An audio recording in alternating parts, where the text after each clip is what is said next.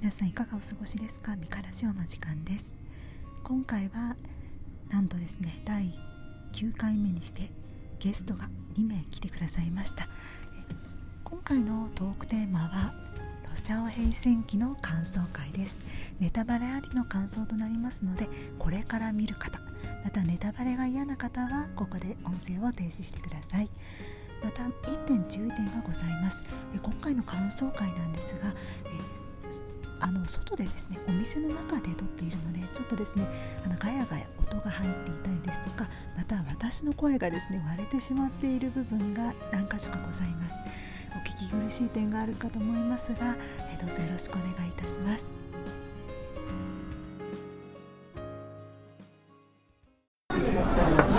今回はロシアオ編成期の感想会です。人のゲストに来ていただいております。ちょっとガヤガヤ外で撮っているのでしていますけれどもよろしくお願いいたします。で今回はえシラさんとコンさんに来ていただいてます。えっとですね2人はもともとヒックとドラゴンという映画でオフ会とかツイッターで友達になった2人なんですけど、えー、今回ですね、えー、第5回の時にシラさんという方にお誘いいただいてロシア編成記を見たんですが、えー、今回ですね、えまた3人集まって、え見てきました。ではそれぞれですねお二方に最初どうしてこの映画を見に行ったのかあと何回目なのかというのをそれぞれ聞こうかと思います。じゃあ白さん。ああれ？コンさんか？じゃあじゃあじゃあ。じゃあコンさん。私からえっとはじめましてコンです。えっとえもともとこの映画はえなんで見に行かれましたか？えなんでやったっけ？なんで多分ツイッターですごい話題になってて、でアートがすごい回ってたからそうそうそれで、方言大丈夫？全然大丈夫大丈夫。そのままで。それであのー、すごい。方言出ちゃう普通にシャーティング大丈夫かな。でそれでちょっと興味持ってて、でそうそれで、えー、名前名前なんだ。白さん白さんでいいんや白さんそれで白さんとあの美香さん。もうちょっと見見に行きたいみたいなその話をしたらそうそうじゃあ行こうかってしてみてもうめっちゃハマっちゃいました。ありがとうございました、あの今お話しいただいたコンさんはあのもう今回は感想会ネタバレ会なので、えー、フーシーのフーシーってキャラクターが出てきますがフーシーの女ということなのでよろしくお願いします。続いてですねシラさんに聞いてみようと思います。シラさんはなんでロシア編成記を知って結構回数見てらっしゃると思うんですけどえどうどこで情報を手に入れてどうしていったんですか？なんかなんかあれですね。なんか今年の頭ぐらいにツイッターでそういう映画があるよみたいなのはなんか見てた覚えがあったんですけど。でその後9月ぐらいに公開が結構近づいてから食べるなっていう。大丈夫大丈夫。食べて食べて。今サイズにいます公開が近づいてきたら結構その海外アニメを紹介してる人とかがツイツイートとかしてたりしたのを見てでなんか予告編？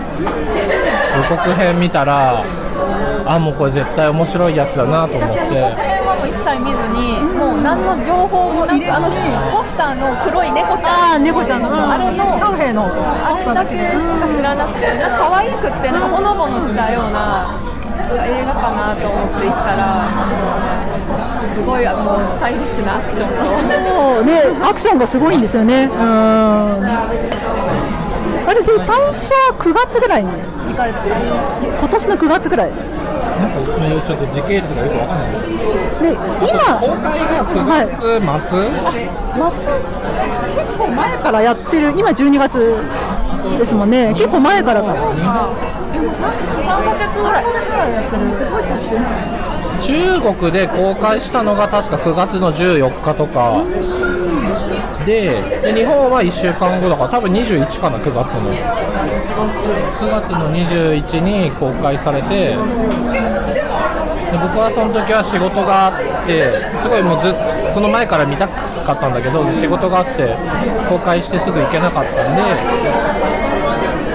つだっけ？23日。9月23日に池袋で初めて見ました。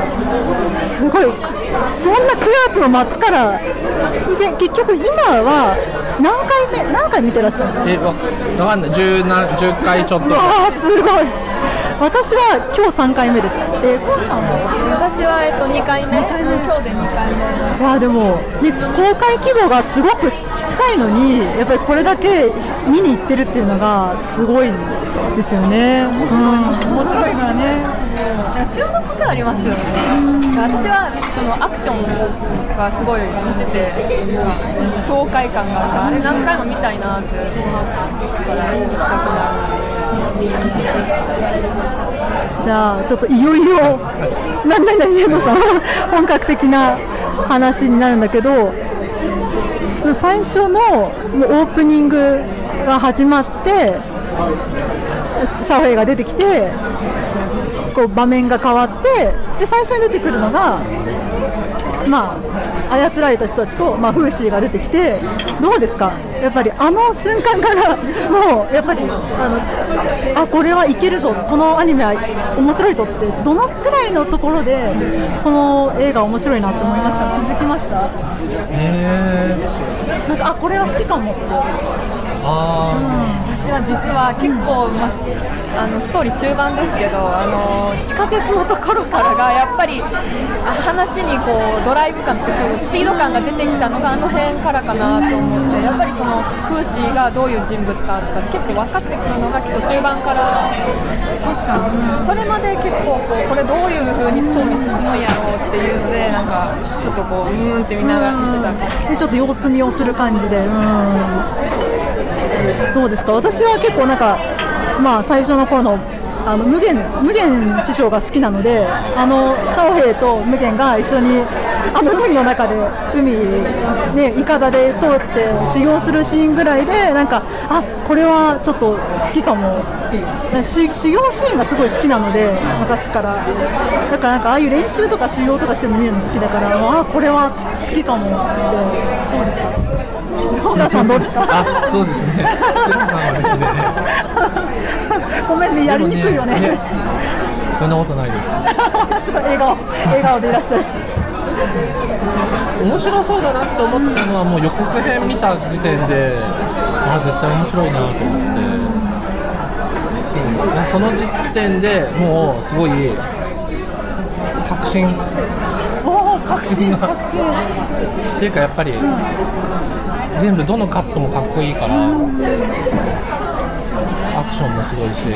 さっきも言ってたけどナルトっぽいっていうか。そうそうねナルト。ねナルトナルトのオープニングみたいな。ずっとね戦いのシーンかっこいいよね。なんかあのポスターやと可愛い系。やの可愛いねシャオヘイの。顔がねドーンと。乗ってるこんなかっこいい、えーアクションあるなら言ってくれよって思う。そうそうそうそうそれはね。うん私もコンさんと一緒で予告編とか全然入れずにそのツイッターのその絵だけ見てあの面白そうだなと思ってお誘いいただいて行ったのでそう全然アクションがあるとは思わなかった。あんまりエフェクトとか多くなくてキラキラしてなんかビカビカしてないのになんかそうシンプルな絵やのにあんなかっこいいのがなんかすごいいいなって思うなんかねキラキラしてないじゃないですかなんかすごいシンプルな絵があれであんだけかっこよく見せられるっていうのはなんかすごいな中国のアニメすごいやなって思って絵がすごい可愛いですよね。なんかこう万人受けそうでって言っていいのかな？なんかすごいで程よいデフォルメ感ですか、結構シンプルな感じでね絵が線もすごいすっきりしてて見やすい。なんかあれはキャラクターデザインもすごい良かったしフーシーってフーシーフーシーのねそう。いやーどうなんですかね。かこれから吹き替えとか出るそうそうすごいね気になってて。吹き替え出たらなんかねお子さんとかあとはなんかうちの旦那がそうなんですけど字幕がきついって人がいてなんか字幕になれ映画にそもそも慣れてなくて見たいんだけど字幕で追うのがきついから吹き替えがいいっていう人がいるのでどうもうどうですか？吹き替えあったら、うんどうですか？ね誰やってほしいとかありますか？誰やってほしい？でもあんまり別に詳しくない。ああそっかそっかそっか、うん、でも、でもなんか合う個人的には全然あの元の音声で十分っていうか最初に見たのをね親だと思い込むひな鳥のようなところがあるので。でもやっぱ子供とかねあの字幕確かに、まあ、そそもそもね字幕の出来がそんなにそんなによろしくないんで。なんかあれ字幕の気のせいかもしれないんですけどフォントがフォントっていうの？あの字字のフォントっていうのかな？なんかあれがちょっとおかしいおかしい時ないですか？あれ中国語のフォントあそうですよね。ですよね。あなんかたまになんかあれこの漢字はなんか 見たことがない漢字だなみたいな。読めるけど、うん反対字。反対字の感じですよねそうですねあ食べながら喋るそうだねちょっと止めますね。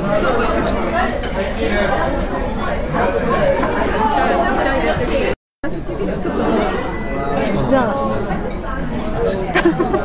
じゃあ後半戦を始めます。はい、で、えー、と今度はそれぞれ、え私、えー、白さん、コンさん好きなシーンとか、まあ、もう好きに自由に喋ってもらえたらなと思います。でちなみに私はあの無限がすごい好きでなんかこうなんだろうなずっとこう上海のことを見守ってあげてなんかずっとなんだろうな近くにいてあげてこう成長するのを待ってうまいことを待ってあげるじゃないですか。あの感じがえうんムカつくムカつくって言われた。すごいすごい好きで。そうなんかねかっこいいみたいな。あああ私しかいないと思ってる。勘違いして勘違いしてる。あ白さんは勘違いするそうですが。そう。無限さんが勘違い無限さんが勘違い。そう好きなんですよね、私はあの2人のシーンが全般的にすごい好きで、そう。でなんか他にもいろいろ好きなシーンがあるんですけど、なぜかクライマックスのフーシーと無限が戦うシーンで毎回そこからお腹から汗が痛くなって、なんかす緊張しちゃうみたいで、毎回毎回あのクライマックスシーンで、今日もね、今日もダメだった、今日もダメだったの。今日もお腹痛くなった終のわってからそうお腹痛いって言って。なんで？わかんない、緊それ張し心因性多分新鮮でもう完全に入り込んじゃって。なんかその日の体調とかじゃなくて毎回もう見る3回となっちゃう。三回しかもそのシーンになるとお腹が痛くなってきちゃってなんかいやいや本当に本当になんかあの二人が戦ってるとそうそう結末分かってるんだけどなんか多分二人ともやっぱそれぞれ好きなんだと思う。だから感情移入しすぎてそうなんかお腹痛くなっちゃって。そうそう。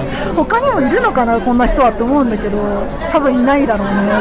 あでも友達があのももクロのライブに行くといつもお腹痛くなっちゃうって言ってた好きすぎてなんか何緊張やっぱ緊張しすぎて自律神経がなんかなんかなってんだと思う自律神経が狂ってるね。お腹痛くなるって相当あのなんか薬おい薬飲んでから見た方がいいと思いますよ次からそうします。年明けはそうします。本当に本当本じゃあ次はどっちお二人どっちに振って大丈夫ですか？じゃあじゃあじゃあじゃあコンさん先で。あじゃあ じゃあじゃあコンさんお願いしまあ浅いから2回しか見てないしねあれえー、まあフーフーシーさっきも言ってたんですけどフーシーやっぱりすごいすごい好きやから、うん、最フーシーの最後。最後。なんかこう木がこうメキメキってなって。あれ最あネタバレ OK? あそっか。あれ公園あそう公園になるんやつ。風刺風刺公園になるらしいんで。なんかあの最後がすごい美しいしなんか美しく終わ終わったなみたいな。そこがやっぱり私は一番なんか印象に残ってるかな。えー、でも何かあるかなさっきさっきまであの中華料理屋さんすごいすごい喋ってたのにちょっと風刺の女になりすぎて。思いが込み上がってる。そう。えどでみみんなの好きなキャラクターあとシラさん好きなキャラクターって誰なの？無限さん。無限もシャオヘイも好きだしとねマイク向けられるとちょっと無限とシャオヘイのコンビも好きだしフーシーもすごい好き。お話としてはフーシーの方が好きかもしれないですね。でなんかそのちょっとこう物悲しいっていうか,、ね、か闇抱えてる感じなんかもう最後味方いないもう自分だけで意地意地張ってこううわーってなっちゃってるところすごいなんか愛おしいですよね。そうですね。あそうですね。そうですね。僕はあの無限とシャオヘイが好きですけど無限とシャオヘイが好きなのはなんかもう性癖性癖だからもうあの条件が整ったらもう好きって好きってなっちゃうんで。なんかもうデコボココンビみたいな感じですね。小袋みたいなわかんないけど。えすごいやだ。やだななんか。小袋はそうですね。なんかこう本当全然違うもの同士っていうかね小袋でなんなんだっけ？小ぶ小淵沢さん？な名前わからん名前わからん黒田さん？あのファンの方にすみません。名前がねすぐ出てこなくてすシャオみませんヘイ的なことなんでもないんですけど。あのちょっとこうっていうか体格差もあって。どうどうどう小袋。あ黒田俊介さんと小渕健太郎さん。はい。は2人合わせてシャオヘイですねはい。満足しました。そう。好きなシーン。好きなシーン。どうどうですだってね10回超見てたらやっぱりやっぱどこがやっぱりグッとくるんで。あー。いや全部好き全部好きなシーンですけど強いてあげるならなんかあのロシャオ兵戦記のなんですか倫理観っていうかその善悪の描き方がすごい好きだからなんかそれがすごい出てるのがあのあごめんなさいなんかとって話切っちゃった。申し訳ない。そうなんかあ悪悪も完全に悪じゃないじゃないですか。あの辺がねなんかこう背負ってる風刺とこう勝手に背負ってる感じがね。勝手にそう勝手に背負ってる。共セルフ背負い共存と共存して幸せになりたいっていうあの無限のね考えのあの違い。でも私はフーシーの考え方にもすごいこう共感できるから悪とは思わなくってあそこでちょっとこう最後の戦いの時はこう複雑じゃないですか感情が、そう。あー分かる分かるよフーシー。どっちの気持ちも分かる。そうそうそう。だからどっちがね悪いと見えないのかな。でも幸せどっちも幸せにはなれないのかなって頭をわーってこうわーってなっても。う気持ちがぐちゃぐちゃフーシーはねなんかもっと生き返ってほしい。うるせえって。いや 違う違うなんかすごい話ばっかりしない。いやいや乗ってきた乗ってきたいいぞいいぞいつも通り頭をかき髪をかきむしり始めました みたいになってき。やばいやばい。ドライブ感興奮するから。途中で話切っちゃっても申し訳ない。そうですね。なので僕の好きなシーンはあのホテルのあホテルの。ホテルに泊まったとこですかね。あれがまあなんかその前のシャオヘイがホテルでねはしゃいでお腹お腹ドスってやったりとか電気バチバチってやったりとかね。あのその辺も可愛いんですけどね。その後のあの寝てる時の話がですねなんかあなたに善悪が分かるのかみたいなねね。ね僕悪いことなんてしないもんっていうのがねすごいシャオヘイのそういう無邪気な無邪気ななんかね正子供の正義感と437歳の、年齢差もすごいね。確かにうんそこでなんかやっぱ無限がね自分の考えをシャオヘイに一応押し付けないで押し付けないでシャオヘイに考えさせて本人かシャオヘイの考えを尊重しようっていうところがすごいなんかねグッときましたね。ショタコンなんでね。子供子供のことを考えて子供のことを考えてあげてるなっていう。なんかあのそう無限さんはもう先生でもあるし親お父さんみたいな存在でもある導くものみたいなね。師匠でもありあでもすべそういう全てを兼ね備えてる感じはすごいいいいいなって。あとなんかえっと、無限でも無限は悪くない悪い人じゃないみたいなこと言うじゃない。ポロッとあのポロッと言う一言言うあのシャオヘイすごい可愛いし。なんか見るたんびに無限が好きなんですけど見るたんびになんかお若く可愛かった可愛かったって言っていつも帰っちゃうんですよね。ななんか、うん、不思議誰が可愛かった？えー、シャオヘイ。が最終的になんかシャオヘイが可愛かったなと思って帰っちゃう。でもみんなキャラなんか悪いキャラクターがいないっていうかなんていうんだろうなんかいらないキャラクターがいないっていうかみんな必要なキャラクターが出てきてちゃんとねさっき話してたこの登場シーンもね短いのにすぐねなんかねドラゴンを殺すみたいな。ねうんキャラクターがねいないからいいですよね。おっとそれは何の映画の話だろう。ちょっと怖いな。怖いな。ドラゴンも殺してやるみたいな。それ最近の映画の話ですよね。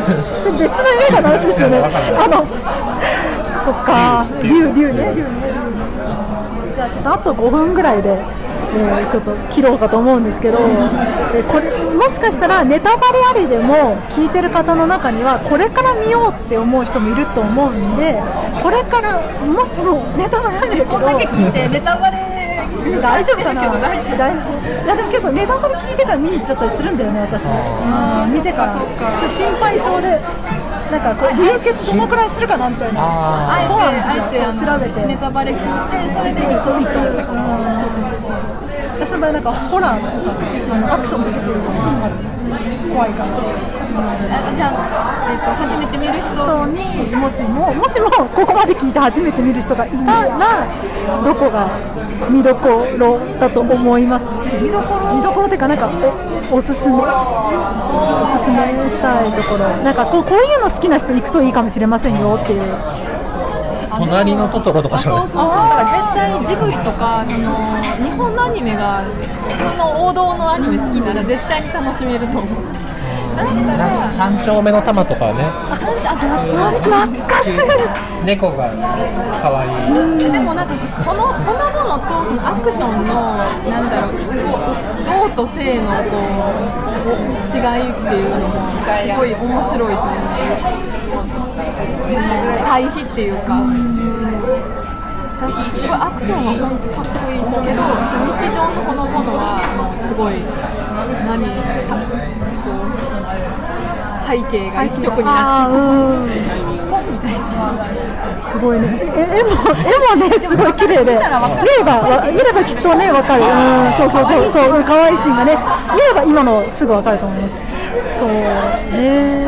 私もなんかねこうその5回第5回の時になんか日本アニメが嫌いじゃない人はぜひ見に行ってくださいっていう話をしたんですけどやっぱりアニメに抵抗ない人はぜひあのジブジブリとかジブリ好きな人はもう絶対あるね、おなお子さんとかいらっしゃったらぜひ一緒に連れてってあげるといいんじゃないかなって思うんですよね、ぜひ小さい子も。じゃあでも今日なんか。いたいたなんで小さい子。何年前いた。見た。いいん。じゃない今日の今日ですね、実はさっき最初のオープニングの時にえ3人で今回見ましたと言ったんですが、え1名ですね、あの遅れてきまして見れなかった人がいるんですが。1時間時間勘違いし勘違いてしちゃってそう残念なことに白さんが見れず。でもいなくてそう2人であの2人で見てそう。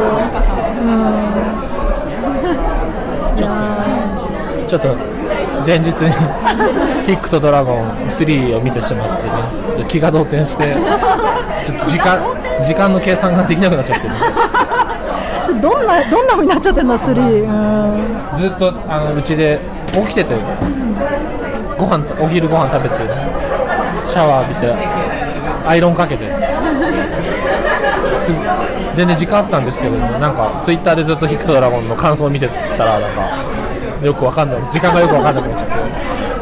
おっとじゃあ今日はここら辺でお二人ともご協力いただきました。ありがとうございました。大大大丈夫です。すみません。ありがとうございました。はい。お疲れ様でした。また。はい。本当大丈夫なんですかこれ。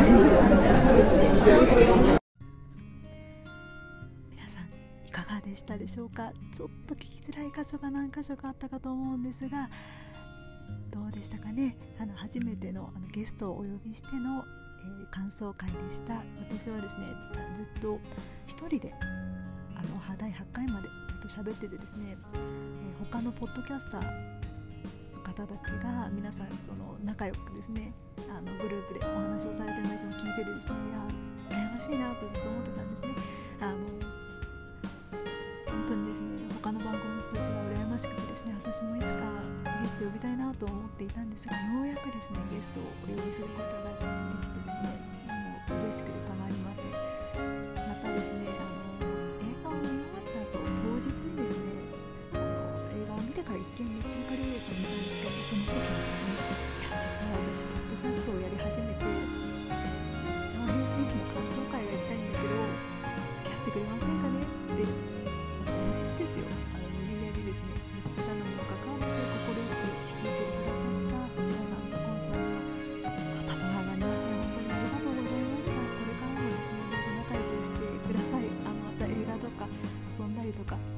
ら嬉しいです。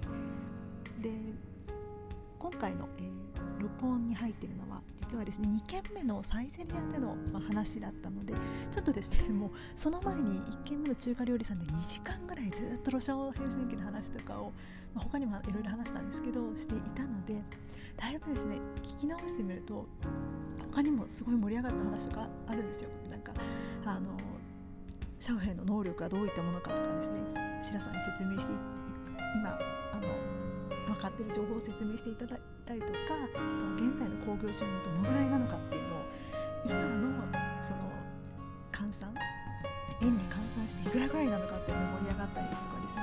いろいろしていたんですがただ1軒目のお店はですね中華料理さんが大変大変繁盛していらっしゃいましてもうですね録音が絶対できないような感じだったのでちょっとそういったところが